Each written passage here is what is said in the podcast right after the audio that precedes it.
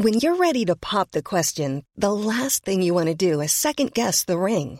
At Bluenile.com, you can design a one of a kind ring with the ease and convenience of shopping online. Choose your diamond and setting. When you find the one, you'll get it delivered right to your door. Go to Bluenile.com and use promo code LISTEN to get $50 off your purchase of $500 or more. That's code LISTEN at Bluenile.com for $50 off your purchase. Bluenile.com code LISTEN. I'm Sandra, and I'm just the professional your small business was looking for. But you didn't hire me because you didn't use LinkedIn jobs. LinkedIn has professionals you can't find anywhere else, including those who aren't actively looking for a new job but might be open to the perfect role, like me. In a given month, over 70% of LinkedIn users don't visit other leading job sites. So if you're not looking on LinkedIn, you'll miss out on great candidates like Sandra. Start hiring professionals like a professional. Post your free job on linkedin.com/people today. Many of us have those stubborn pounds that seem impossible to lose, no matter how good we eat or how hard we work out. My solution is PlushCare. PlushCare is a leading telehealth provider with doctors who are there for you day and night to partner with you in your weight loss journey. They can prescribe FDA-approved weight loss medications like Wagovi and Zepbound for those who qualify. Plus, they accept most insurance plans. To get started, visit plushcare.com slash weight loss. That's plushcare.com slash weight loss.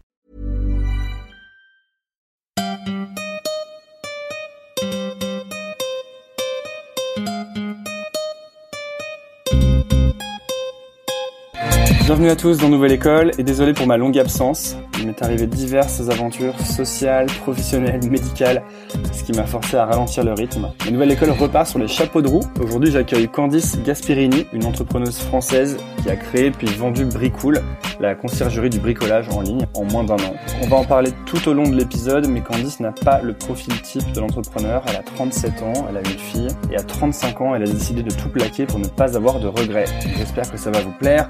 N'oubliez pas de vous abonner sur iTunes ou SoundCloud en cherchant Nouvelle École si c'est pas déjà fait. Comme ça, vous ne raterez aucun épisode et puis ça m'aide beaucoup. Merci et bonne écoute. Pour te dire, On va pas euh, dire à tout le monde que j'ai pas pris de drogue parce que c'est vraiment la loose.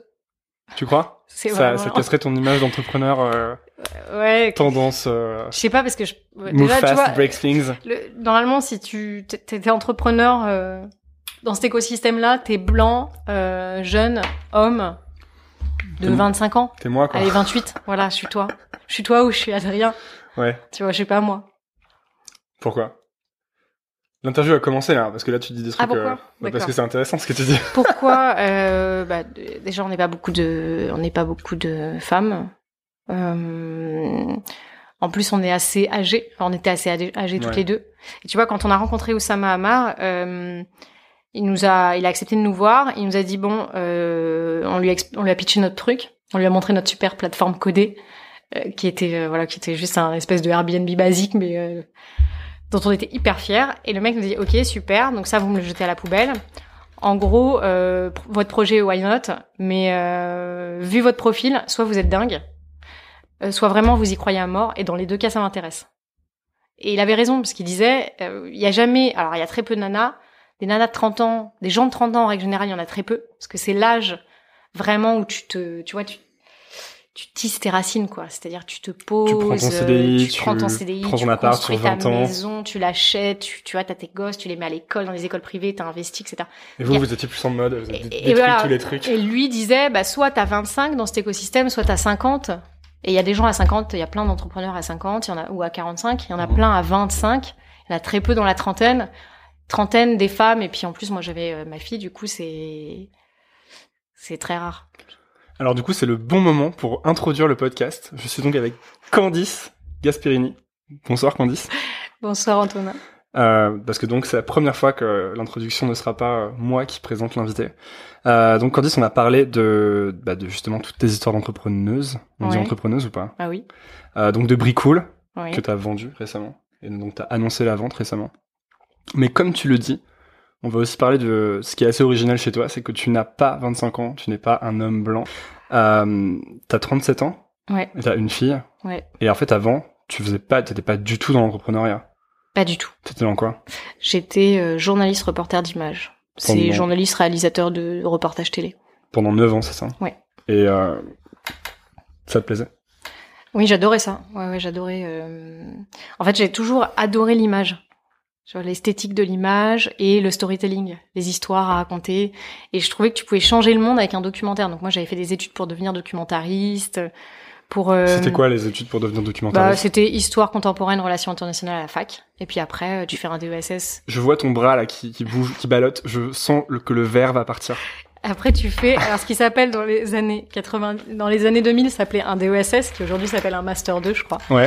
de documentaire, de réalisation documentaire. Euh, au sortir de là, t'as une super culture, tu sais rien faire, mais t'as une super culture documentaire. T'as rencontré plein de gens qui t'ont fait rêver, euh, qui, qui ont parcouru le monde, qui ont à chaque fois pointu du doigt un vrai problème. Et du coup, euh, tu t'as qu'une envie, c'est d'aller euh, toi raconter des histoires et montrer où est-ce que ça va pas en fait. Et t'es allé raconter des histoires? Et du coup, j'ai commencé à faire beaucoup de stages pour essayer de raconter des histoires, parce qu'il faut aussi de l'argent et, et un background. Et j'ai jamais trouvé de vrai boulot dans le documentaire. En revanche, je l'ai trouvé dans la télé, dans l'alimentaire. Donc dans le reportage. Un petit peu le petit frère euh, dont t'as honte, euh, le, le reportage. Le reportage, c'est que le fait dire que le format est plus court, c'est ça En fait, le reportage, c'est... Alors on dit que le documentaire, c'est un point de vue. C'est le point de vue d'un auteur sur le monde. Un peu comme un roman, un écrivain. Euh, on va dire que le, le reportage, c'est un peu ce que tu lirais dans un magazine papier. Voilà, c'est la différence. C'est-à-dire que c'est, ça se veut beaucoup plus objectif. Ça l'est pas, hein, mais ça se veut plus objectif. Euh, et c'est plus formaté. Et c'est souvent, euh, voilà, pour des programmes très installés en télé. Et ça a une connotation un peu moins noble. euh, Tout à fait. C'est vraiment, euh, voilà, tu fais du reportage, tu fais pas du documentaire. Documentaire, tu fais du, tu fais du film. On appelle ça un film documentaire. D'accord. Voilà, c'est pas, Il y a un côté artiste. c'est ça. Il y a un côté artiste, ouais. Et toi, donc, t'as pas pu faire ça? Euh, moi, j'ai pas, j'ai pas fait ça. Euh, j'ai même pas poussé très loin les stages parce qu'au final, on te proposait d'être, euh, bah, comme bon, tout bon artiste, pauvre très longtemps. Et, euh, et en fait, j'ai préféré aller voyager pendant euh, assez longtemps. Et quand je suis revenue, euh, le seul boulot que je trouvais, c'était en télé et du journalisme de base. Et ça te Euh, plaisait pas? Alors ça me plaisait. En fait, ce, qui ce que je trouvais génial et qui est pour le coup génial dans cette profession-là, c'est que tu ne sais jamais de quoi le lendemain sera fait, donc tu rencontres énormément de monde et t'es toujours projeté dans des univers où tu n'aurais strictement rien à faire. Euh, des, bah, tu vas être avec un politique un jour, un chef cuistot le lendemain, une famille euh, qui vit euh, du RSA le surlendemain, dans une région que tu connais pas en France. T'es toujours projeté, tu vois. J'ai fait des, parfois des reportages sur les telenovelas, donc euh, j'étais dans les studios au Brésil, et puis euh, la fois d'après, ça va être sur des, des pêcheurs de saumon sauvage en Écosse. Enfin, tu vois, c'est des choses qui sont jamais de ta vie normalement tu te retrouves dans ces avec ces gens à leur parler et à leur poser des questions dans leur sur leur vie. Donc ça c'est génial pour quelqu'un qui voilà tu es un peu curieux c'est c'est c'est une opportunité extra. Après ce que ça devient c'est autre chose. C'est-à-dire ça devient un produit télé. Et donc tu le donnes euh, à ta prod, tu le montes et là tu as le point de vue d'un tu vois d'un De plein de gens. de plein de gens. Donc tu as le point de vue Et le en fait, premier plus de ton il y a red de gens qui chef donnent leur avis. et là, ça devient. Plus, euh, Là, t'en as honte. Là, Ouais. t'en as clairement honte. C'est-à-dire que le premier, c'est un red chef qui comprend déjà pas ce que t'as voulu montrer et qui s'en fout parce que ça fait pas de, ça va pas faire de, de chiffres. Hein. C'est, euh, on s'en, euh, clairement, c'est, on te dit, non mais Madame Michu, elle s'en fout de l'international en fait. Tu vois, elle, elle veut savoir ce qui se passe au coin de sa rue. C'est la phrase typique. Donc ça, c'est la première échelon. Puis après, t'as le best of the best, t'as le directeur, euh, tu vois, des programmes. Ouais. Alors là, il te saccage parce que lui, il sait ce que Madame Michu, elle veut voir. Et donc du coup, tu te retrouves avec un, un sujet qui est complètement déformé, qui montre des choses qui sont absolument pas intéressantes, qui caricature tous les traits, parce qu'en fait, comme le format est très court, il faut que tu caricatures le trait, sinon on ne comprend pas l'histoire. Donc t'es jamais dans la finesse. En tout cas, pour mes reportages, j'étais jamais dans la finesse. Ce qui explique donc l'exagération permanente de ce qu'on voit à la télé. C'est obligé. Dans ces formats-là, c'est un peu obligatoire. Et puis en plus, la, quand j'ai commencé, c'était en 2005 jusqu'en 2014. Sur les 10 ans, la télé s'est vachement formatée. C'est-à-dire qu'au début, tu avais à la rigueur un peu euh, de l'opportunité de raconter des choses de manière un peu personnelle. Et puis plus ça allait, plus en fait on avait cette voix off qui était qui devait être comme ci comme ça, Mhm. raconter les choses comme ça. Et puis euh, certains ont posé des normes, même si ça posait la norme de tu dois décrire avec ta voix off tout ce qui se fait à la télé, comme Ouais. comme si on était un peu euh, complètement teubé et que Jérôme vraiment fait la cuisine. voilà. C'est on, aurait pu Ils ont faire mis toutes les mêmes voix qu'il y avait dans figure- Colanta. on aurait pu faire une figure de style sur Jérôme fait la cuisine. Pas du tout. On t'explique que Jérôme est en train de faire la cuisine. Et donc, ça, ça a donné un format, et petit à petit, ça s'est calé à plein de, plein de reportages télé. Et après, il y avait de moins en moins de liberté euh, sur le travail, sur le fond, sur euh, la forme. Et c'est le manque de liberté qui t'a Ouais, fait c'est vraiment le manque de liberté. En fait, à chaque fois que j'arrivais avec un, tu vois, une idée de sujet ou un projet, euh, ou, et, et toujours me, enfin, très souvent, ça m'arrivait de me faire retoquer en me disant, mais on s'en fout, ça, enfin, ça n'intéresse personne. Ouais, un truc qui serait inconcevable dans le genre d'univers où t'évolues maintenant. Et ben, c'est tout à fait, ouais, c'est exactement ça. Et du coup, t'as t'as switché en fait, comme on dit maintenant. Alors, je voulais faire du web documentaire parce que j'imaginais que sur le web, il y avait un espace de liberté. Donc, Ouais. j'ai fait le wagon. Enfin, j'ai fait des, des choses et du coup, j'ai fait le wagon. Le wagon qui est donc euh, le bootcamp pour apprendre à coder, Voilà. dont j'ai interviewé euh, Boris. Premier épisode de Nouvelle École, c'était Boris. Bah, bah, Boris, super projet. Il Dédicace. change la Dédicace. vie de plein de... il change la vie de plein de gens. Ouais, c'est, tu sais que c'est le, le wagon, c'est l'exemple de boîte que je donne à tout le monde quand je dis, euh, enfin voilà ce que c'est pour moi une super boîte quoi. C'est clair, moi C'est-à-dire que les mecs font un truc qui change la vie de plein de gens, la vie de plein de gens. sans prétention mais ça grossit vachement. C'est hyper bien fait quand t'as été élève au wagon, tu vois à quel point c'est hyper Ouais. bien fait. Et euh, moi c'est vraiment le genre de boîte que j'aimerais monter, tu vois. Plus, Mais beaucoup plus Je pense que c'est vraiment quoi. un exemple. Enfin, pour moi, c'est vraiment Ouais. un exemple. En plus, ils y arrivent euh, à leur rythme. Bon, Ouais. Ils, Ils ils ont même pas eu besoin de lever de fonds. Ouais, c'est Euh, cool. ils sont super soudés. Ils ont des profils très complémentaires. Moi, je. Non, je- puis c'est l'éducation. Je pense que Ouais. l'éducation c'est euh, c'est vraiment le truc fondamental sur lequel on peut vraiment faire des choses importantes maintenant. Et c'est cool d'avoir ça en France, à Paris. Et puis surtout, ils permettent à des. Tu vois, enfin, moi, ce que j'ai, moi, ce que j'aimais dans le wagon, c'est qu'ils permettaient à des gens comme moi, c'est-à-dire qui étaient euh, pas sortis d'école de commerce, euh, pas à 25 ans, de pouvoir recommencer leur vie, en fait. Tu Chaque vois, fois que tu dis des gens pas comme moi, tu cites moi en fait. ouais, c'est ça. 25 ans sorti d'école de commerce. C'est ça. Et euh, donc, en fait, c'est, ce, t'as fait ça à quel âge en fait le wagon? 33 ans Oui. Ouais. Euh, C'est, 30, euh, Tu sais que c'est un âge, euh, c'est un âge charnière en fait pour un les âge symbolique. Ouais. C'est la mort de, euh, c'est la résurrection. de Bruce Lee, de Balavoine et de Jésus du coup, ouais, Exactement. qui est ressuscité pour le coup. Comme toi en fait un peu. C'est ça. Ouais. Et du coup après t'es, euh, parce que j'ai vu que t'étais aussi allé chez The Family faire une formation. Oui. J'ai fait euh, la formation Gross Hacking à The Family. Et ton but à ce moment-là, c'était de faire du web documentaire. Alors, en fait, quand je suis rentrée au wagon, j'ai vraiment, euh, j'ai complètement switché. J'ai mis du temps à, à comprendre ce que j'y faisais et pourquoi euh, et où allaient tous ces gens? Je comprenais pas parce que je, connais, vra- je connaissais vraiment que mon univers. Attends, qu'est-ce qui a fait que t'es allé au wagon? T'en as entendu parler comment? En fait, je voulais. euh, alors, c'est c'est en fouinant euh, dans les euh, en fouinant dans les profils de mecs, euh, de journalistes Ah. euh, que je suivais, que j'aimais bien. En stalkant sur Facebook. Voilà, exact. C'est pas, sur- pas sur Facebook, mais du coup, je vais pas dire son nom, mais euh, parce qu'il le sait, il sait certainement pas, mais c'est un journaliste de rue 89, je crois, et que je trouvais assez euh, pertinent dans pas mal de choses, et qui avait fait le wagon.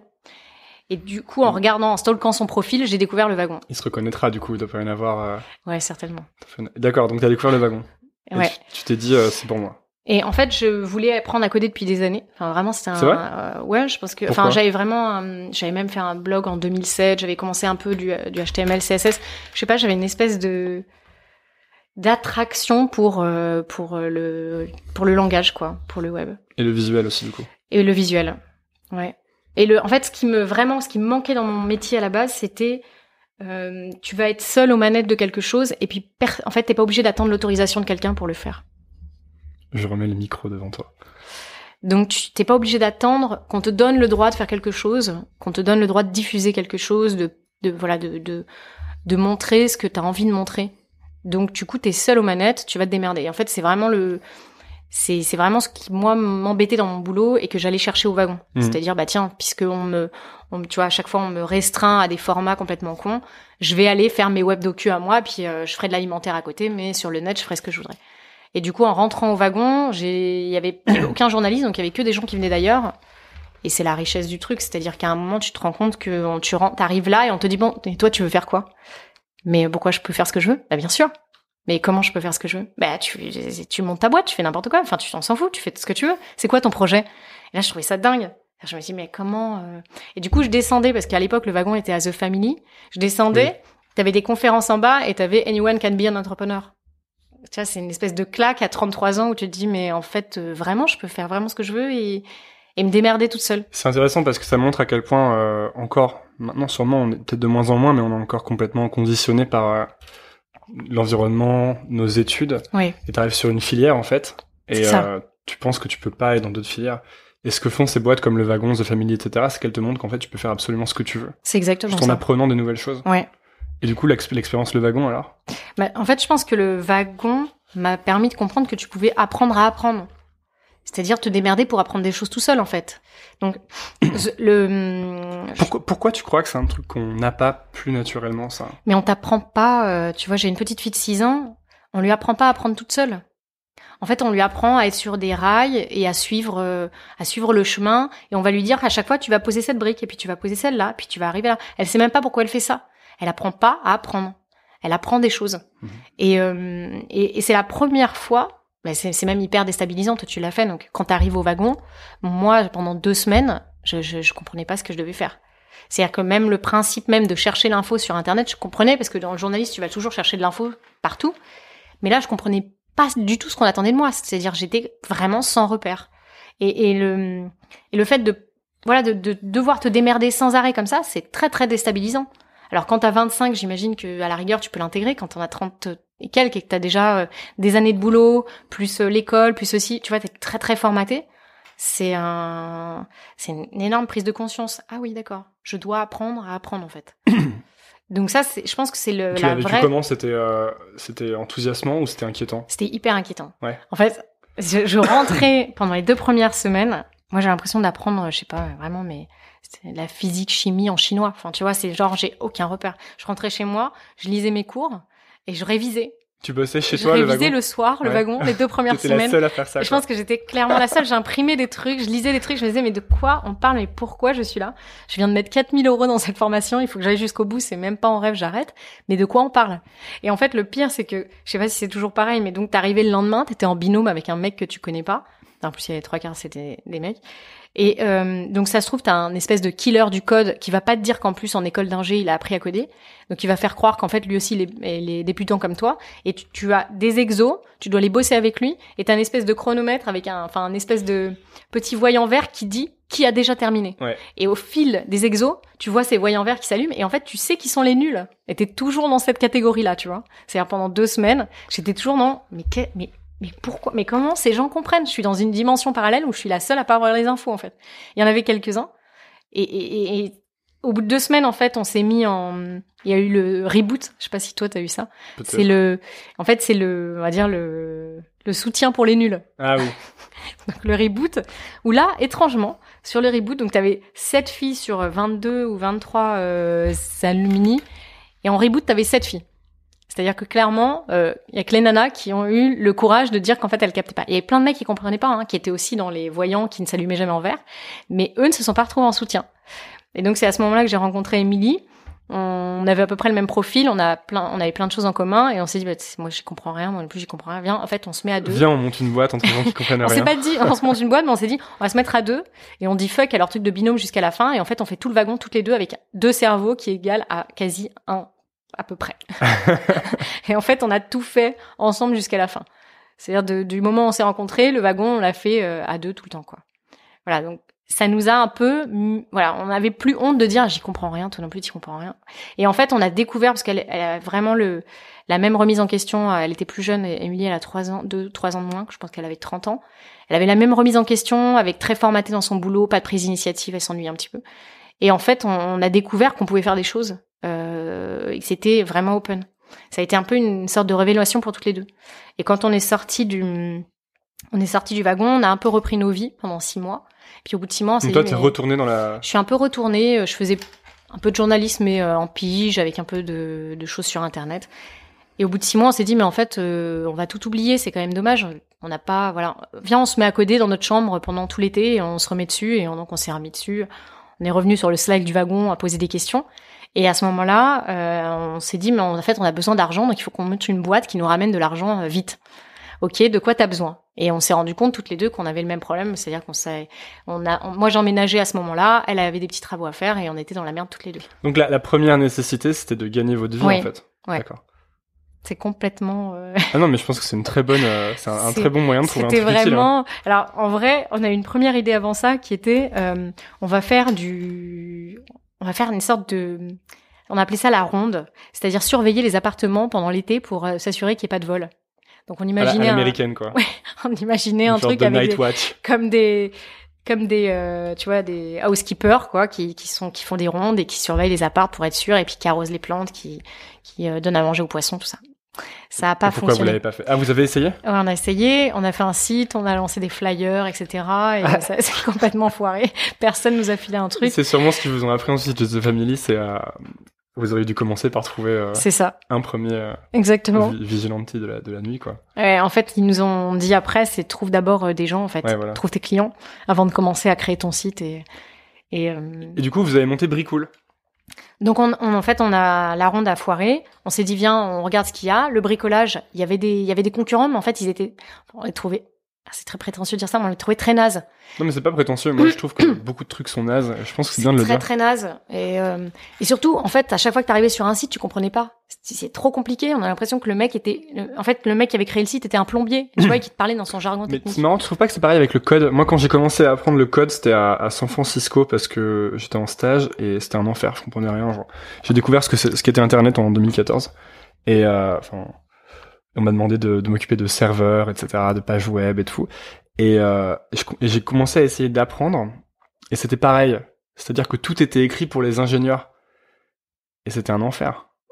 C'était peut-être un peu pareil pour. euh, c'est exactement euh, nous on a vraiment enfin on se disait mais comment les gens peuvent commander? Enfin tu comprends rien c'est que du jargon donc on va faire l'inverse en fait on va faire un truc hyper simplifié pour les gens un peu euh, un peu naze comme euh, comme comme on l'était nous en bricolage et et, et donc on a commencé ce truc de code on a voilà on a contacté Oussama il nous a reçus assez rapidement Oussama qui est donc euh, un des Oussama fondateurs de The. Family.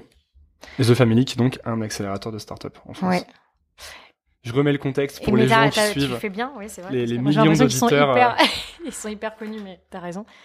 Donc Mais oui, Oussama mais ils sont nous a. dans notre euh, microcosme. Ouais, c'est ça. En même temps, qui écoute euh, à part notre micro Bah, des millions de personnes, comme je, viens- comme je viens de te dire. Il faut penser aux gens qui ne sont pas dans l'écosystème, Ou qui veulent se lancer, qui euh, veulent se lancer. et changer de vie. Bon, et donc, Oussama, qu'est-ce qu'il vous a dit? Alors, pour le coup, Oussama, il, est- il, euh, à chaque fois qu'on a eu des conseils d'Oussama, on n'en a pas eu. euh, C'était très ponctuel, mais à chaque fois, c'était une énorme claque, et puis c'est toujours euh, tombé super juste. Il vous donnait beaucoup de conseils, pas Non, beaucoup? Il donne pas beaucoup de Il conseils. arrivait Oussama. une fois tous les trois mois, Ouais. il disait ça c'est de la merde. Exactement. Et à, chaque fois, soit il te met le nez dans la merde, soit il te donne une claque. Mais dans les deux cas, ça te fait avancer. Le premier, c'était, on avait passé deux mois à coder avec des trucs hyper, euh, tu vois, avec vraiment, on s'était, on s'était fait chier, quoi. Et, euh, et on arrive avec notre projet, on est hyper contente, on lui montre l'interface, tout ça, c'est super beau, machin.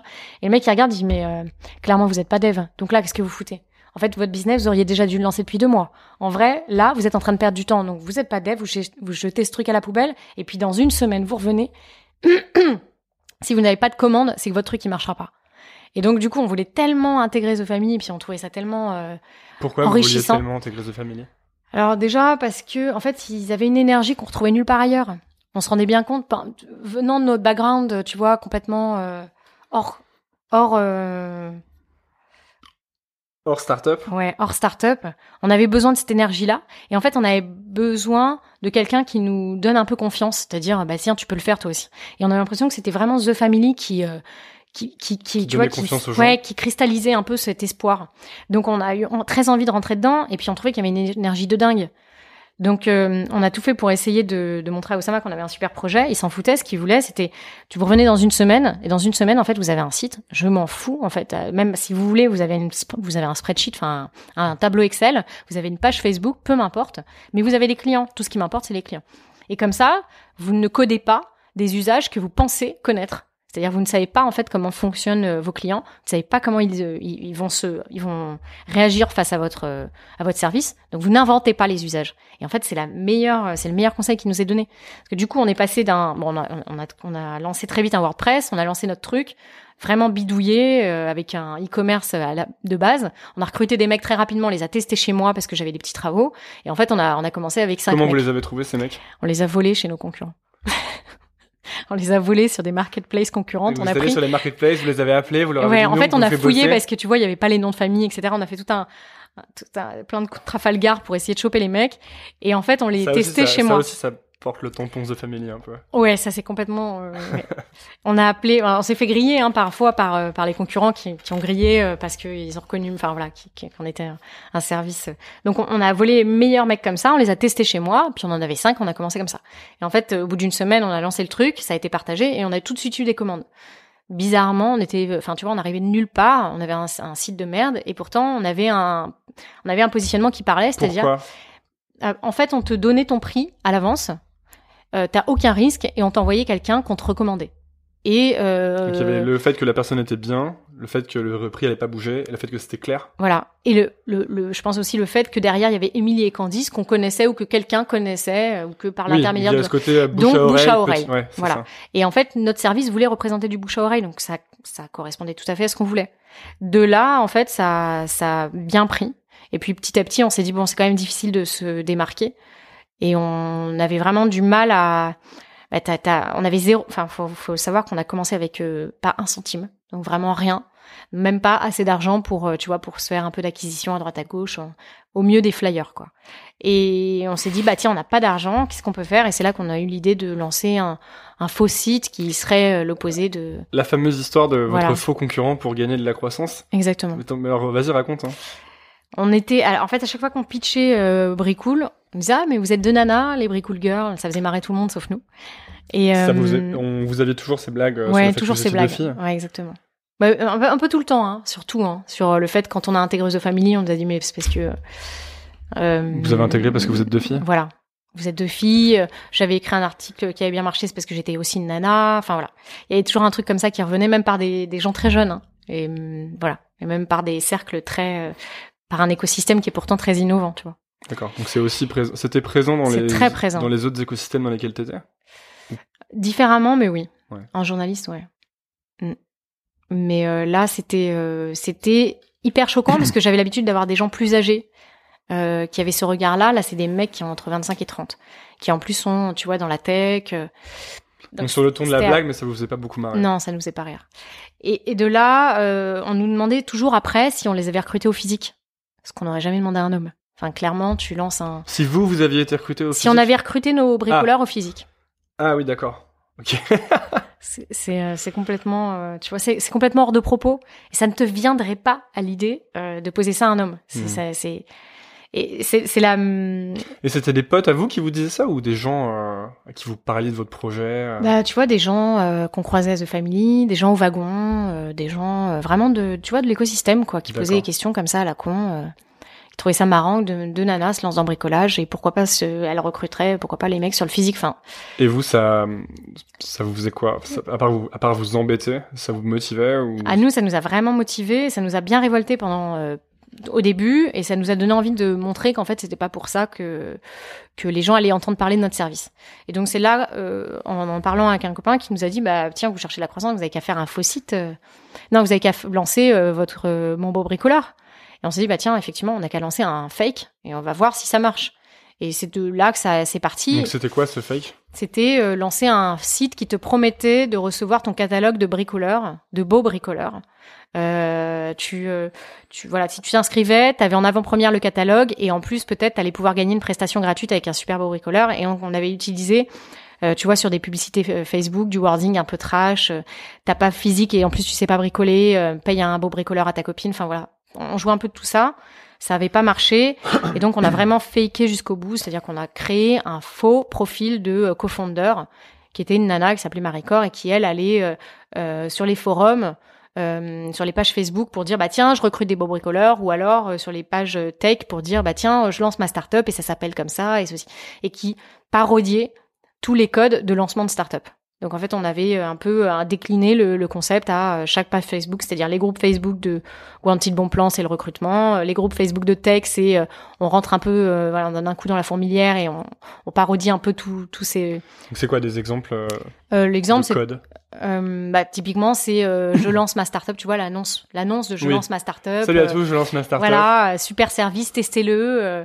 Euh, vous allez gagner peut-être une prestation. Enfin, tu vois le, les Ouais, codes ouais. classiques de je lance ma startup et je me la pète sur euh, sur des groupes euh, French Tech, French Startup, etc. Et on avait voilà, on a décliné tout ça et puis euh, on, on s'est fait incendier, mais vraiment euh, sur tous ces groupes-là, ce qui est normal. Tu vois, on se faisait l'avocat du diable, on essayait d'argumenter, c'était terrible. On allait à l'encontre de ce qu'on Et pensait. vous, à ce moment-là, vous vous disiez, euh, c'est bien de mettre du temps là-dessus parce que ça va nous servir à quelque chose Oui. en fait. Ok. En, en fait, on se disait, mais euh, de toute façon, on perd rien, on est personne, et au pire, euh, personne nous remarquera. Mais, Mais à quel moment euh, c'était payant pour Bricool de faire ça? Parce qu'à quel moment on, on entendait parler de Bricool du coup? À en fait, on n'en entendait pas parler, et à la fin, on avait envisagé un reveal en trois axes, c'est-à-dire petit 1, euh, soit t'avais, tu t'étais inscrit, tu recevais non pas un catalogue, mais un mail qui dit, mais en fait, tu crois vraiment qu'on recrute les mecs au physique? Sinon, t'avais euh, sur les groupes euh, un lien, et puis t'allais sur notre site, et là, t'avais une pop-up qui disait la même chose, donc on a un peu décliné comme ça. Et à ce moment-là, on se présentait. Ça a fait rire les gens qui étaient inscrits et les gens qui avaient suivi et qui effectivement avaient suivi sur les groupes et qui nous avaient insultés. Et puis euh, c'est vraiment l'article en fait qui expliquait. Moi j'aimais bien euh, le, le gros hacking que j'avais un peu euh, connu grâce à The Family, donc euh, il y avait ce petit tu vois ce petit écosystème gros hacking et je me suis dit bah c'est sympa de le raconter à ces gens-là parce que du coup on s'échange des techniques et des stratégies et ça va faire marrer ces gens. Donc je l'ai juste posté comme ça. Et J'imaginais pas euh, que le tu vois que l'article allait euh, faire autant de autant de bruit quoi. En fait, tu étais un peu en train de combiner toutes les compétences que tu avais acquises C'est ça, au exactement. wagon, ouais, c'est ça. The Family, etc. Tout à fait, ouais. Plus, plus, t'avais écrit des trucs plus tôt dans ta carrière? Euh, J'écrivais, mais pour euh, des films corporate, ouais. Et du coup, l'effet de ce, euh, de, ça avait bien marché? De C'était vraiment, pour pour le coup, pour nous, c'était inespéré. Enfin, ça a été, ça a été énormément vu. C'est un- une espèce de mini buzz à notre niveau, hein. Tu vois, toute proportion gardée, mais ça avait vraiment eu de l'impact sur plein de, plein, plein de gens, plein de boîtes. De là, on avait eu des contacts avec Laura Merlin. tu vois, on a vraiment, on a eu des, des, des- des grosses entités qui sont venues nous voir à ce moment-là en nous disant, bah, tiens, c'est, c'est assez dingue, mais nous, on n'arrive pas à faire ça dans nos, dans nos, tu vois, dans nos enseignes plutôt tradies. euh, comment vous avez fait? Donc, on nous a demandé des conseils, on nous a un peu, euh, on nous a vu différemment. On nous a vu un peu de manière, euh, voilà, comme The Family. C'était un coup impertinent. C'était impertinent en fait. Et c'est vraiment, je trouve, c'est vraiment l'identité de The Family, c'est ce qui nous avait appris. Mhm. C'est-à-dire, euh, de toute façon, vous n'êtes personne. Donc, euh, t'es personne, tu perds, tu, tu vas, tu vas rien perdre à tenter les choses. Fais-le. Et euh, à un moment, quand on avait eu peur euh, de s'être fait parce qu'on avait un peu volé euh, l'image d'une euh, nana pour euh, personnaliser Marie Cor, la cofondeur de Mon Beau Bricoleur, Oussama nous a dit mais sincèrement les meufs, vous n'êtes personne. hein. Enfin, personne vous connaît. Au pire, demain, on se rappellera déjà plus de ce que vous avez fait. Donc, qu'est-ce que tu risques?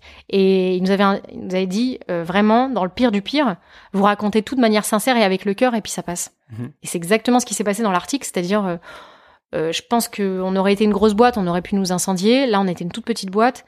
Et en fait, ce qu'on disait, c'est on est personne, on n'a pas d'argent. Voilà ce qu'on a tenté, et on a tenté ça pour pour plaisanter. C'est une bonne blague. Et finalement, ça, a, je pense, ça a un peu touché les gens. C'est-à-dire qu'on voyait la démarche de l'entrepreneur derrière. Parce que vous vous étiez un peu créé une, une stratégie de com avec un ton un peu décalé. Oui, c'est ça. Ouais. Euh, Il y a d'autres euh, petits coups que vous avez fait dans le, dans le, dans le genre ou, Alors après, euh, on des a- choses que The Family vous ont, vous ont aidé à faire? Sur quoi ils vous ont vraiment aidé En en fait, The Family t'aide, te donne ce que tu vas chercher. Euh, alors clairement, euh, c'est plutôt l'écosystème en fait que ça t'apporte. C'est-à-dire que Les gens, donc. euh, les gens, les rencontres, on t'amène pas. euh, dans, dans notre cas, on nous a pas amené euh, concrètement des compétences ou des choses. Il y a des conseils ponctuels, mais c'est plutôt l'énergie et le- l'écosystème. Et puis après, euh, tu vois, typiquement, on avait euh, donc on n'avait pas d'argent, on avait dû attendre d'en gagner pour pouvoir investir. Et on avait dit Oussama, voilà, l'argent qu'on a, c'est soit on le met dans des bureaux, euh, soit on le met dans des stagiaires. Donc si jamais, euh, voilà, si, si tu peux nous passer un bureau, c'est cool parce que ça va nous permettre de prendre des stagiaires. Et le fait d'avoir demandé et le fait de nous voir tous les jours aller à The Family, euh, taffer même euh, les week-ends, jours fériés quand il y avait personne, tu vois, être là présente 24 heures sur 24, il s'est dit, bah, elles ont raison en fait. C'est c'est moi qui leur ai appris à toujours demander ce dont elles avaient besoin, à y aller au culot. En fait, je vais leur passer. Donc il nous a passé un bureau. Et on était, euh, tu vois, on était vraiment les seuls avec, bon, il y avait Trusk, mais avoir un petit bureau au début dans The Family alors qu'on était personne et qu'on faisait pas un chiffre de dingue, qu'on les intéressait pas plus que ça. Donc il nous a donné, enfin, il a récompensé le, on va dire le, le culot et le travail, quoi. Parce qu'il y a combien de, il y a combien de boîtes qui tournent là-bas en permanence? Je pense qu'à l'époque, alors franchement, c'est personne ne sait vraiment. euh, je dirais qu'il devait y en avoir 200, peut-être un peu. Ouais, Ah ouais. peut-être. Mais ça tourne parce que Ouais. 90% des boîtes se plantent la première année. Donc de toute façon, les recrutements euh, qui ont été faits les années précédentes, euh, tu vois, tu sais pas si les boîtes existent encore ou pas, si ça s'est tassé. Hmm. Tu t'arrives pas à savoir. Une centaine, on va dire. D'accord. Et toi, c'était quoi alors ton rôle chez Bricool? I'm Sandra, and I'm just the professional your small business was looking for. But you didn't hire me because you didn't use LinkedIn jobs. LinkedIn has professionals you can't find anywhere else, including those who aren't actively looking for a new job but might be open to the perfect role, like me. In a given month, over 70% of LinkedIn users don't visit other leading job sites. So if you're not looking on LinkedIn, you'll miss out on great candidates like Sandra. Start hiring professionals like a professional. Post your free job on linkedin.com/people today. Imagine the softest sheets you've ever felt. Now imagine them getting even softer over time. That's what you'll feel with Bowl and Branch's organic cotton sheets. In a recent customer survey, 96% replied that Bowl and Branch sheets get softer with every wash. Start getting your best night's sleep in these sheets that get softer and softer for years to come. Try their sheets with a 30-night guarantee. Plus, get 15% off your first order at bowlandbranch.com. Code BUTTERY. Exclusions apply. See site for details. Vous aviez deux rôles oui, distincts on avait deux rôles distincts. Alors, euh, à un moment, nous avait demandé Alice, pour notre identité, nous avait demandé Alice, euh, Alice, donc la CEO. Zaguri, la CEO de The Family, nous avait demandé de nous décrire un peu dans les rôles euh, qui va à la chasse et qui reste, euh, qui embellit le foyer. Et euh, clairement, euh, Emily avait le côté un peu euh, foyer, c'est-à-dire euh, l'embellissement, c'est-à-dire le produit, euh, euh, voilà, l'esthétique, la marque, la- la- le côté un peu. Donc bah, ça, c'est un schéma qui revient, le côté euh, le je chasseur. sais pas si le- ça revient, mais c'est vrai que nous, on avait ce rôle-là, et moi, j'étais le chasseur, j'étais vers l'extérieur, euh, j'allais euh, faire plutôt du bizdev, euh, de la com, euh, du, de nouer des relations, des partenariats, voilà. J'étais la figure, euh, la figure de Bricoul, et Émilie était plutôt dans les coulisses, et, euh, et en revanche, on était vraiment toutes les deux sur le service client. Et je pense que ce qui faisait que ça marchait, c'est comme on faisait beaucoup de services clients tous les deux, toutes les deux. En fait, on a su euh, très vite vraiment coller aux usages très précis et simplifier au maximum euh, le, le process de euh, je commande. Donc en fait, vous passiez vos journées à répondre à des types qui voulaient changer Exactement, leur ouais. changer Ouais. leur rideau. Mais du coup, c'était un truc qui, euh, qui pour vous sortait de nulle part. Vous aviez jamais eu une Non, jamais. passion pour les Mais de alors, rideaux, on etc. n'y connaissait vraiment rien. C'est-à-dire qu'en plus, on avait nos, on avait notre pool de bricoleurs et c'est eux qui nous ont appris petit à petit. Enfin, tu vois, en plus, ils ont été vraiment sympas euh, parce qu'ils étaient tous plus âgés, etc. Ils nous ont, ils nous ont appris les termes techniques et à chaque fois on les appelait en conseil. C'est quoi ça? Qu'est-ce qu'il a voulu me dire par là? Et machin Et donc les mecs étaient devenus un peu nos, nos tuteurs, tu vois. Sur, euh, c'était en quelque sorte c'est comme des, des salariés, c'est des freelances, mais c'est un peu des employés. Et en même temps, ils nous apprenaient, ils, ils nous apprenaient le métier. Et finalement, on se retrouvait à aller prendre des cafés sans arrêt avec nos plombiers, nos électriciens. Enfin, on passait énormément de temps avec eux. Et ça nous a appris à la fois euh, parce qu'on était une marketplace, donc on avait une entrée client et une entrée prestataire. Et, finalement, les prestataires, ce sont aussi tes clients. C'est-à-dire que pour avoir les meilleurs, il faut aussi que tu sois à même de leur apporter des choses. Donc, tu être tous les jours au contact de tes clients et de tes prestats, c'était le meilleur moyen de connaître ton produit et de savoir ce que tu devais proposer. Et petit à petit, on on s'est rendu compte qu'il fallait vraiment simplifier côté client. Donc, on s'est dit, le- le seul langage qui parle à la fois à nos clients et à nos prestats, c'est la photo. Donc finalement, euh, une presta, c'est aussi simple que j'ai tel problème, je le prends en photo et euh, je le décris très rapidement avec mes mots de client, c'est-à-dire je ne connais pas le problème. Je l'envoie et de l'autre côté, le prestataire le décrypte et donne un prix en amont. Et ça nous permettait de donner des prix sur quasiment 80% de nos prestats. Donc les mecs avaient même pas besoin de se déplacer. Et au pire du pire, dans les 20% restants, ils, ils se déplaçaient gratuitement ou euh, voilà, on demandait un peu plus d'infos. Mais du coup, là, ça faisait énormément de travail manuel, de Ça faisait euh, beaucoup de travail manuel. l'information, etc. Exactement. Et en fait, le, petit à petit, on avait rajouté des produits, donc des logiciels en ligne, des produits SaaS, qui nous permettaient juste de récupérer ces photos de, avec la description et de la balancer à nos prestats par euh, catégorie. C'est-à-dire, on savait euh, quels étaient les prestats dans chaque catégorie. Et en fonction de ça, c'est eux qui nous donnaient le prix, on donnait la réponse. Donc, on avait réussi à automatiser par euh, juste des produits SaaS, quoi. Et t'aimais bien ton job au quotidien? Ça m'a, ça m'a plu, euh, allez, neuf mois. Ça a duré Euh, un an, c'est ça? Ça a duré un an. Et en fait, on a, on, on avait vraiment ce que j'ai écrit il y a pas longtemps. On avait vraiment un problème humain, c'est-à-dire que je pense que en plus c'est un problème qui est même pas seulement du BTP. Je pensais que c'était uniquement le BTP, mais c'est vraiment plus général parce que j'ai eu plein de retours depuis de gens qui ont cofondé Marketplace.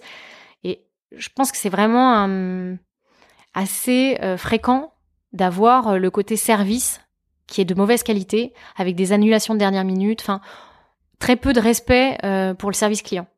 Et du coup, euh, finalement, la marketplace doit pallier ce manque et doit euh, effacer la friction côté client.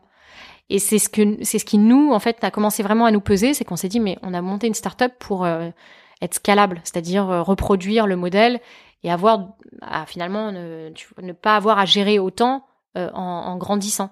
Le principe de scalable, c'est je me développe, mais finalement, ce que j'ai construit comme service, que tu sois 500 ou 5000 à l'utiliser, les outils vont pouvoir être sensiblement les mêmes, euh, juste un peu tu plus. Tu vas juste changer l'échelle. Voilà, tu as juste changé l'échelle. Là, en fait, c'était exponentiel, c'est-à-dire. Il me semble me souvenir que tu avais dit que tu avais monté ça pour gagner ta vie même. C'est ça. Plus que et vous gagnez votre vie à ce moment-là ou pas? On gagnait pas du tout notre vie, non. Et c'était pas scalable. C'était pas du tout scalable. Euh, il y avait trop d'humains. Il y avait de l'humain côté client, et puis euh, notre service marchait très bien à notre mesure, hein, mais il marchait très bien. Donc les gens euh, nous sollicitaient tout le temps. Donc, euh, du, ça, ça arrivait le soir, ça arrivait le week-end. Et qu'est-ce qui fait que vous gagnez pas votre vie? Les marges étaient trop faibles? Les marges étaient pas. Bah, en fait, c'est euh, tu gagnes ta vie quand c'est scalable.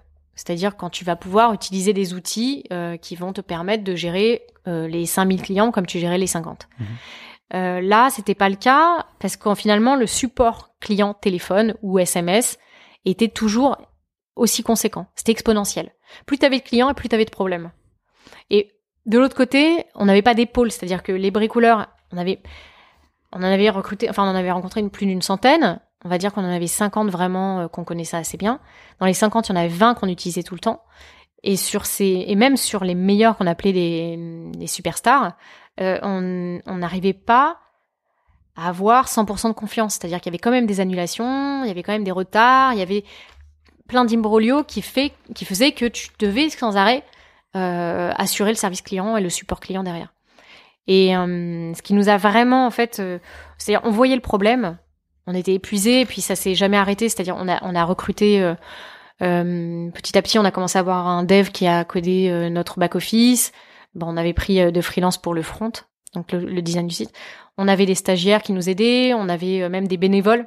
vraiment, je pense qu'on était très débrouillards dans le vas-y aide-nous à travailler s'il te plaît parce que pour l'instant on gagne pas notre vie. Donc on euh, on commençait à avoir euh, pas mal de, soutien. Et pourtant, on était toujours, euh, on était toujours dessus H24, soir, week-end, sans arrêt, parce qu'il y avait ce problème de bricoleur. Et à un moment, on a. C'est stressant. C'est hyper stressant. C'est hyper stressant. Pour faire de l'argent, on a accepté des plus gros chantiers qui se passaient bien, donc ça, ça permettait, mais du coup, tu as plus de pression. C'était pas notre cœur business, mais ça permettait de faire de l'argent. Et on a fait de l'argent comme ça pour pouvoir ensuite euh, investir, investir dans euh, la tech, euh, le dev, des stagiaires, voilà. Ça nous permettait de gagner de l'argent et d'investir tout de suite. Donc le, on, a, voilà, le, chiffre d'affaires, on le faisait aussi pour investir dans notre boîte. Et à un moment, on a commencé à être contacté par des fonds, on a commencé les discussions. Je pense que le fait d'avoir euh, l'acquisition gratuite, c'est-à-dire des clients qui venaient euh, par le bouche à oreille et en fait une communication qui... Euh, Donc des fonds d'investissement, tu veux dire Oui. Mhm. une communication qui était suffisamment différente pour attirer une population qui n'était pas forcément très présente sur les, sur les sites plus tradis de bricolage. Donc on avait beaucoup de femmes, même si après c'est devenu assez mixte, mais au début on avait beaucoup de femmes. Et on avait une récurrence d'usage qui n'était pas forcément commune. parce que c'était un service qui était tellement simple à utiliser que parfois je pense qu'elle pouvait, ça pouvait te pousser à l'achat dans un magasin. Tu te dis bah tiens, je vais acheter ces rideaux-là parce que j'ai quelqu'un pour me les poser facile. Tu te serais peut-être pas permis de le faire si tu n'avais pas eu cette facilité-là. Les gens nous envoyaient la photo, je suis en magasin, j'ai ces rideaux, est-ce que euh, vous allez pouvoir me les poser? C'était tel, c'était devenu tellement simplifié que finalement les gens l'utilisaient. On avait des clients qui revenaient sans arrêt pour de la déco chez eux, pour euh, qu'ils le conseillaient, euh, qu'ils l'utilisaient dans leur boulot, pour leur, pour, tu vois, pour faire des, des travaux au boulot. Donc c'est ça, ça marchait très bien de ce côté-là. C'était vraiment. Vous vous en sortiez pas vraiment. Pas du tout. Ouais. Et quand les fonds nous ont approchés, on a commencé à envisager. Effectivement, euh, on avait la vision, on savait ce qu'on voulait faire. On avait creusé un peu tous les viviers euh, de bricoleurs et on se disait en fait, le problème vient peut-être du fait qu'ils ont déjà trop d'expérience. Il faudrait peut-être prendre plus jeunes et leur. Euh, moi, j'avais. et les former? Et les former, mais les... pas les former dans leur métier, les former au service client. Mmh. Moi, j'avais en tête, euh, j'avais pas mal bossé à l'époque sur des émissions où il y avait des, la cuisine. Et quand j'avais commencé à bosser sur ces émissions de cuisine, les, les, les cuistots, les chefs, étaient pas très fiers de leur profession. Et en fait, des années plus tard, ils étaient hyper fiers d'être chefs. Et les émissions avaient permis de redorer l'image des chefs. Donc on imaginait faire ça en fait. Attends, je crois que j'ai max de. Ça va? Ouais, ça va mieux. Et au pire, j'ai des bonbons. Donc on reprend après ton attaque de tout. Ouais. Et donc, euh, bref, vous vous en sortiez pas et et vous avez, bon. et vous avez fini par vendre. Et en fait, on a eu un entretien annuel avec Oussama. Euh, et là, il nous a dit bon, clairement, vous n'avez pas de problème de client. On a remarqué, vous aviez, vous avez réussi à faire la différence. On a vu que vous aviez tout donné sur cette année sans argent. Donc euh, là-dessus, on n'a pas trop de doutes. En revanche, vous avez un problème. Vous vous arrivez pas à vous l'avouer, mais c'est vos prestats. Et le problème de vos prestats, c'est qu'ils sont qualifiés. Donc en fait, vous pouvez pas les former rapidement. C'est-à-dire qu'un plombier, ça met deux ans à être formé. Et euh, Interruption à ce moment de l'épisode puisque Candice fait face à une nouvelle crise de tout. Alors on oublie complètement le podcast et ce dont on parlait puisqu'elle va mettre environ 10 minutes à s'en remettre. Et on part sur des discussions qui n'ont rien à voir, beaucoup plus personnelles. Elle va me poser des questions sur ma vie, sur mon parcours, ce qui me met affreusement mal à l'aise, mais qui nous amène à parler de choses que je pense assez intéressantes dans la suite de l'émission. Bonne écoute. je suis très mauvaise en entretien. Ah ouais? Parce que je suis, je suis très authentique en entretien et je crois que c'est pas du tout ce qu'il faut faire. Pourtant, moi, j'aurais tendance à te défendre que c'est ce qu'il faut faire. Bah, ça m'a jamais. Parce que sinon, euh, tu trouves des trucs qui te correspondent pas. Puisque, t'es- puisque tu mens pour y accéder, puisque mais du les coup- gens s'attendent à ce que tu mens pour y accéder.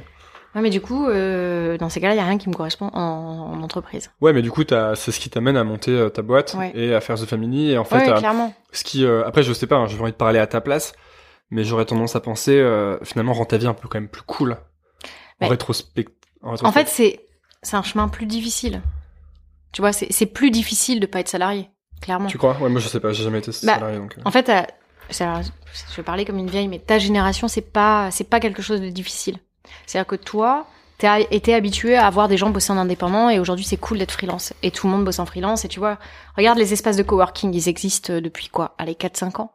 Moi, quand j'étais, quand tu vois, quand j'étais journaliste et que j'avais décidé de devenir journaliste, j'étais, euh, enfin, mes amis me regardaient, mais euh, qu'est-ce que tu fais? Enfin, pourquoi tu fais ça?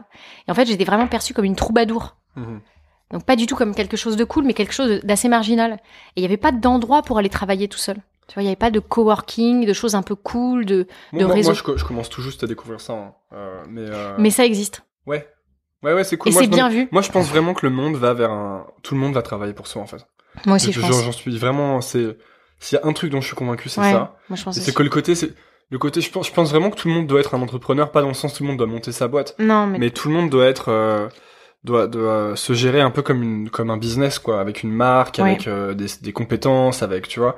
Et euh, ça, j'y crois vachement. Et je pense vachement que les gens vont euh, être de plus en plus indépendants et bosser de plus en plus pour eux. Et je suis content d'ailleurs de, j'ai l'impression d'être dans le timing sur cette vague-là. un ouais, t'es dans vois. le timing, exactement. Ouais, ça c'est cool. Moi, je l'étais pas du tout. tu vois. ma, ma tante me dit de trouver un vrai boulot à chaque fois qu'elle me voit. hein. Mais voilà, même moi, ma génération, enfin, clairement, ma génération, c'était euh, trouve-toi un travail, mais qu'est-ce que tu fais? Et du coup, c'était très mal perçu, donc euh, c'était c'était hyper difficile. Tu vois, fallait assumer ce choix, et, et du coup, chaque échec, c'était vraiment, bah ouais, mais c'est de ta faute, hein, tu vois, on n'arrête pas de te dire de trouver un vrai travail. Tu le cherches, quoi. Ah, les gens euh, te punissaient pour tes échecs? Un peu, ouais. Là, c'est C'est, sûr que c'est pas la Silicon Valley, là. hein. Et c'est- c'était vraiment, en plus, euh, tu vois, t'as des étapes, c'est-à-dire, bon, 25, t'as ton premier boulot, Mais 30, t'as t'as ton encore premier ces bébé. étapes. Mais surtout quand tu... Moi, euh, je sors quand même d'école de commerce et euh, t'as encore ces étapes. Enfin, voilà, la grande majorité des gens avec qui j'étais en cours, ils vont bosser en conseil ou en banque. Ouais. Et, euh, et même quand tu montes une boîte, t'as des étapes maintenant. C'est vachement, ça c'est vachement institutionnalisé. Si tu montes une boîte à 23, 24, 25 ans, tu lèves des fonds, tu lèves une série A, tu lèves une série B, euh, tu fais t'as, t'as telle et telles étapes à respecter. Et si tu les respectes pas, t'es un loser en fait. Ouais. Et c'est pour ça que le wagon c'est vachement bien. Parce que le wagon, ils sont pas du tout là-dedans. Ils montent leur boîte, ça marche, c'est, c'est Exactement. organique, etc. Ils sont pas du tout dans le. euh, il faut lever mon tour à chaque Mm. euh, tous les six mois. Et euh, mais ça, c'est les étapes. Pour moi, ça c'est vraiment l'institu- l'institutionnalisation du monde de l'entrepreneuriat, tu vois. Mm. Parce que on a besoin de mettre des marqueurs de succès, etc. quoi. Mais c'est marrant parce que c'est exactement pour ça que j'adore le wagon. Ouais. Pour moi, ils représentent la réussite à contre-courant, c'est-à-dire qu'ils ils sont à leur rythme. Et en plus, ils, Mais ils sont pas à contre-courant, je pense. Non, ils sont pas à Ils contre-courant. sont juste à côté, quoi. À côté du courant principal, et ils font leur petit truc dans leur coin. Enfin, ils vont vraiment dans le sens. Enfin, ils, ils vont dans un sens qui est inverse. C'est-à-dire que ils ont pris leur temps, ils Ouais. l'ont fait à leur rythme, ils ont pas levé de fonds, Tu vois, c'est vraiment un contre-courant. C'est pas du tout ce qu'on t'apprend. C'est fais de la croissance, va vite, lève de fond, démerde-toi pour avoir le, tu vois, le, le max de levée et, euh, et reprends une levée dans six mois. Mais c'est parce qu'il faut savoir ce que tu cherches aussi. Quelle est ton, quelle est ton ambition Euh, là, là, je pense que le wagon, ils ont vraiment envie de- d'aider des gens à apprendre des choses et à, s'émanciper. Euh, qu'ils aiment vraiment enseigner aux gens. Je pense que Boris et Romain, ils aiment vraiment le Ouais. côté. euh, ils, ils ont vraiment l'impression de d'aider les gens à devenir meilleurs dans leur aussi, vie. hein. Ouais, voilà, bien sûr. Et, euh, et mais il y a des gens qui veulent. Enfin, pourquoi est-ce que tu montes une boîte? Moi, je sais que j'ai monté une boîte à, à une époque parce que je voulais monter une boîte. Je voulais pas monter une boîte parce que je voulais aider machin ou truc ou que je voulais aider le monde à être meilleur. J'ai vraiment monté une boîte parce que moi, je me disais, il faut absolument que je sois entrepreneur, il faut absolument que je monte une boîte, etc. Et euh, ça s'est pas bien passé pour moi personnellement, tu vois. Pourquoi la boîte, elle, la boîte, elle fonctionne, mais parce que moi, euh, je, ret- je me retrouvais pas Dans ses valeurs. dans dans la. Non, mais pourquoi je faisais ça Je savais pas en fait. Et je pense que c'est ça qui est important. Il y a des gens qui montent des boîtes parce qu'ils veulent faire un truc énorme, euh, que ça fasse plein de thunes, euh, que ce soit gros. Ils veulent avoir un impact. Il y a des gens qui veulent avoir un impact sur le monde, c'est-à-dire, bah, si tu crées Uber, euh, clairement, t'as un impact sur le monde. Que tu vois, c'est sûr que s'il y a des Uber partout dans toutes les villes du monde, t'as un impact. Il y a des gens qui recherchent ça. Et en fait, je pense que c'est juste une question de qu'est-ce que tu recherches, quoi. Et du coup, tu cherches quoi? Moi? Hmm? Donc là, c'est bon, on a véritablement euh, inversé le podcast. Bah, moi, je pense que c'est ça ma boîte là actuellement. C'est euh, ce podcast.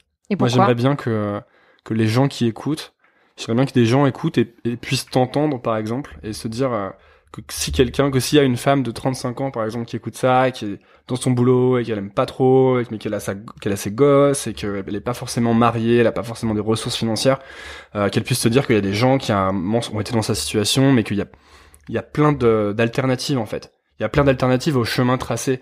Il y a plein d'alternatives aux étapes tous les ans, tu vois. T'es pas obligé de lever tes fonds tous les six mois, mais comme t'es pas obligé d'avoir ta promotion tous les deux ans, et comme t'es pas obligé de faire carrière, tu vois. Tu peux faire plein de choses différentes. Et je pense que c'est vraiment ce message-là que j'ai envie de propager, euh, mais dans, dans toutes les dans toutes les tranches d'âge, tu vois. Moi, j'aimerais bien que mon frère, par exemple, mon petit frère qui est, qui est à la fac, puisse écouter des, des, des entrepreneurs de 23 piges et ce, qui font pas forcément des boîtes tech. Sur ce podcast, j'ai interviewé Dr Nozman, qui est un, qui est un YouTuber.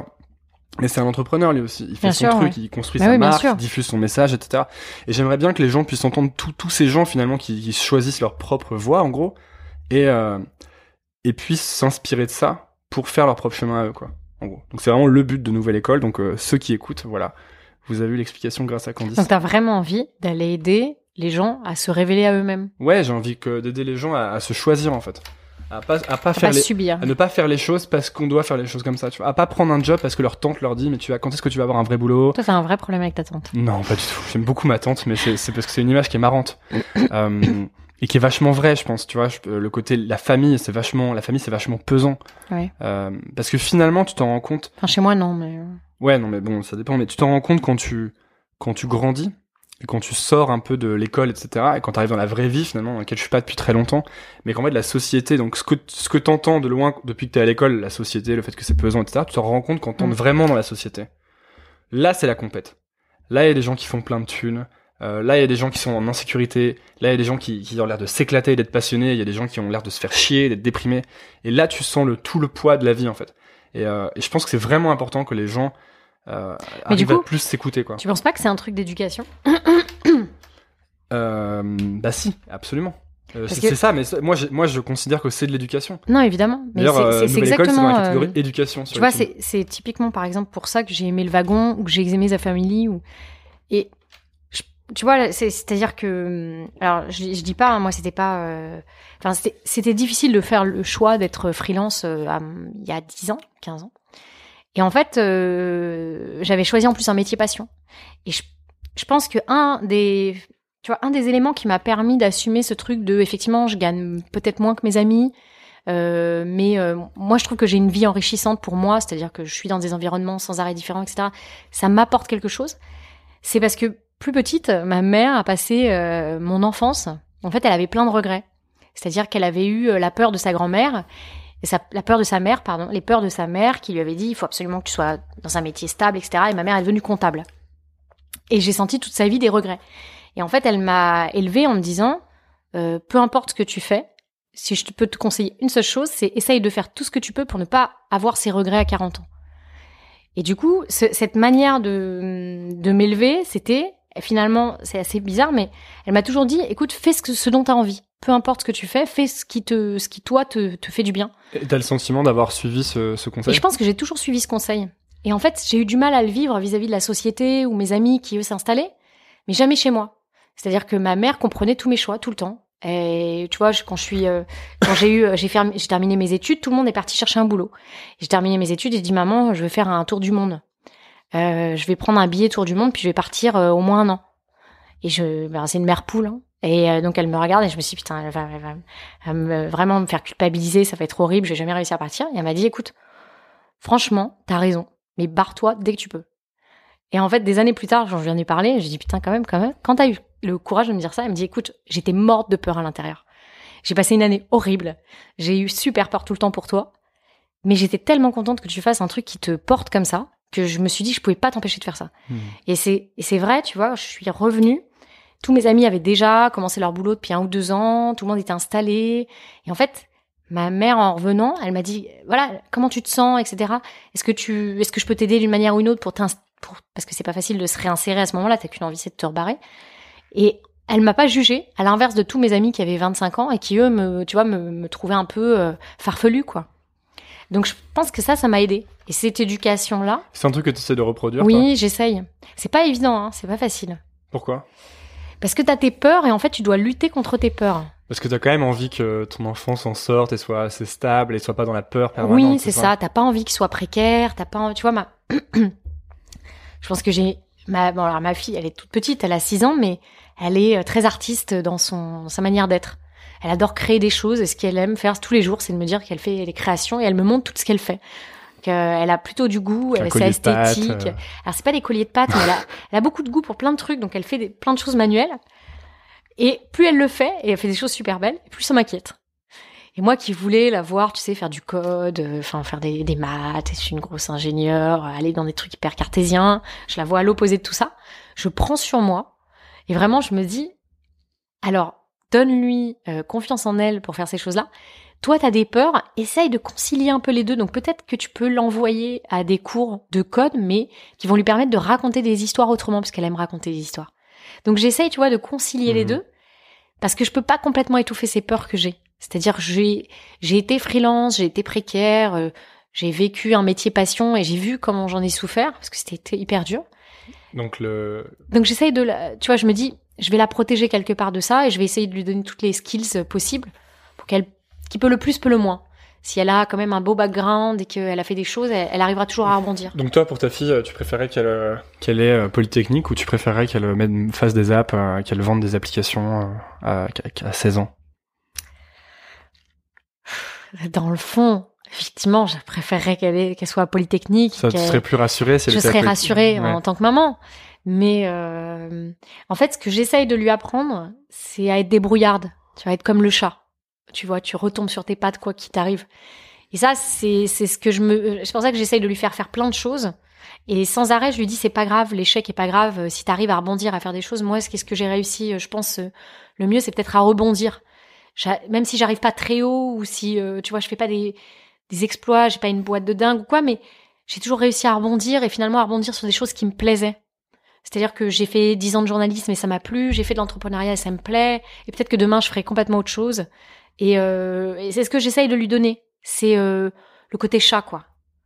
Alors euh, peut-être que j'arriverai pas à Polytechnique parce que j'ai peut-être pas, je sais pas comment euh, lui permettre de, de- enfin, d'arriver à ce, ce chemin-là, mais en tout cas je vais essayer de lui donner l'impression que l'important c'est de savoir, la résilience c'est de savoir rebondir. Donc euh, voilà. Être antifragile Ouais. Tu vois le concept ou pas? Ouais, non, je vois pas le concept, mais je. En gros, euh, c'est un bouquin de Nassim Taleb. Tu vois, la, la résilience, c'est comme le roseau, tu vois, tu le plies et ça revient à son état initial. Et antifragile, c'est quand tu appliques une force sur quelque chose et que cette chose devient encore plus forte du fait de, de ce que t'as fait, quoi. D'accord. c'est hyper mal expliqué, mais euh, Non, mais je. comment Mais- ça s'appelle? euh, antifragile. Non, le. Comment il s'appelle le. Nassim Taleb. J'ai pas lu le livre, hein, donc euh, vraiment j'espère que j'ai bien expliqué le concept parce que je suis pas sûr du tout. Donc en gros, toi, tu, tu referais pareil si c'était à refaire, quoi. Ta vie là. Oui. ouais. Ouais. Moi, j'ai aucun regret. Bah c'est bien, donc ta mère a plutôt bien réussi. Ouais. Tu vois, mais en plus, quand je lui ai dit, euh, c'est, tu vois, j'ai quitté euh, mon conjoint à 35 ans, j'ai quitté mon boulot, j'ai arrêté, j'ai tout. Je lui ai dit, maman, voilà, j'ai 35 ans, euh, toi tu me. Et t'es revenu habiter chez elle, non? Voilà. Donc je l'ai regardé, et je, je suis venue chez elle et je lui ai dit, écoute, tu te rappelles de ce que tu m'as dit toute mon enfance euh, Tu m'avais dit, l'important c'est de pas avoir de regrets à 40 ans. Là, si je quitte pas toute ma vie, je vais en avoir. Donc euh, voilà, est-ce que tu veux bien m'héberger pendant un an? Et elle m'a dit, bah écoute, effectivement, je t'ai dit qu'il fallait pas avoir de regrets à 40 ans. Tu veux venir avec ta fille euh, chez moi? Bah viens. Donc je suis revenue vivre avec ma mère. Du coup, c'était pour le meilleur. C'est quoi le, le futur là pour toi? Je n'ai pas de planning. Bah, on est deux comme ça. J'en avais, en fait, j'en ai, j'en avais beaucoup à l'époque et en fait, ça ne se réalise pas euh, forcément. Et puis tant mieux, c'est très bien. Ça m'a amené à plein d'autres choses. euh, tu vois, même d'avoir raté certaines choses, ça m'a amené à d'autres choses. C'est, c'est tant mieux comme ça. Je, je te dis, j'essaye vraiment d'être dans le, le rebondi, le rebondissement. Merci beaucoup, Candice. Merci Antonin. C'est l'épisode le plus bizarre de Nouvelle École que j'ai fait depuis le début parce qu'il y a tout un, tout un podcast inversé au milieu là. C'est vrai. et pourtant, demandes bah, c'est super intéressant. Bah, on, j'espère en tout cas. Parce que du coup, je te propose que le prochain podcast, ce soit le podcast d'Antonin Archer. Mais non, mais il y a déjà quelqu'un qui m'avait dit ça. euh, C'est Maeva Tordo. Et elle l'a fait? Non, elle l'a pas fait encore. Mais euh, bah, il faut le faire. Peut-être qu'on peut le fera. Ouais. Je pense que ça va t'aider. M'aider? Ouais.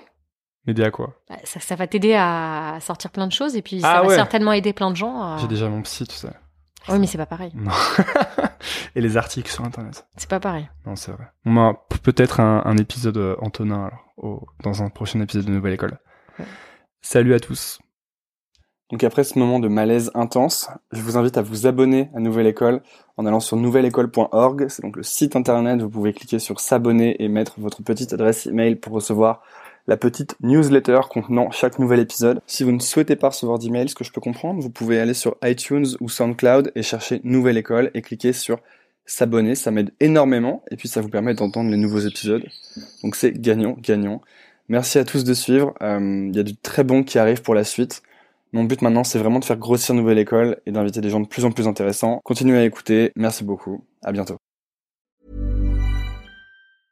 Mom deserves the best, and there's no better place to shop for Mother's Day than Whole Foods Market. They're your destination for unbeatable savings, from premium gifts to show-stopping flowers and irresistible desserts. Start by saving 33% with Prime on all body care and candles. Then get a 15-stem bunch of tulips for just $9.99 each with Prime. Round out Mom's menu with festive rosé, irresistible berry chantilly cake, and more special treats. Come celebrate Mother's Day at Whole Foods Market. Hi, I'm Daniel, founder of Pretty Litter. Did you know cats tend to hide symptoms of sickness and pain? I learned this the hard way after losing my cat, Gingy. So I created Pretty Litter, a health monitoring litter that helps detect early signs of illness by changing colors, saving you money and potentially your cat's life. Pretty Litter is veterinarian developed, and it's the easiest way to keep tabs on your fur baby's health right at home. Go to prettylitter.com and use code ACAST for 20% off your first order and a free cat toy. Terms and conditions apply. See site for details.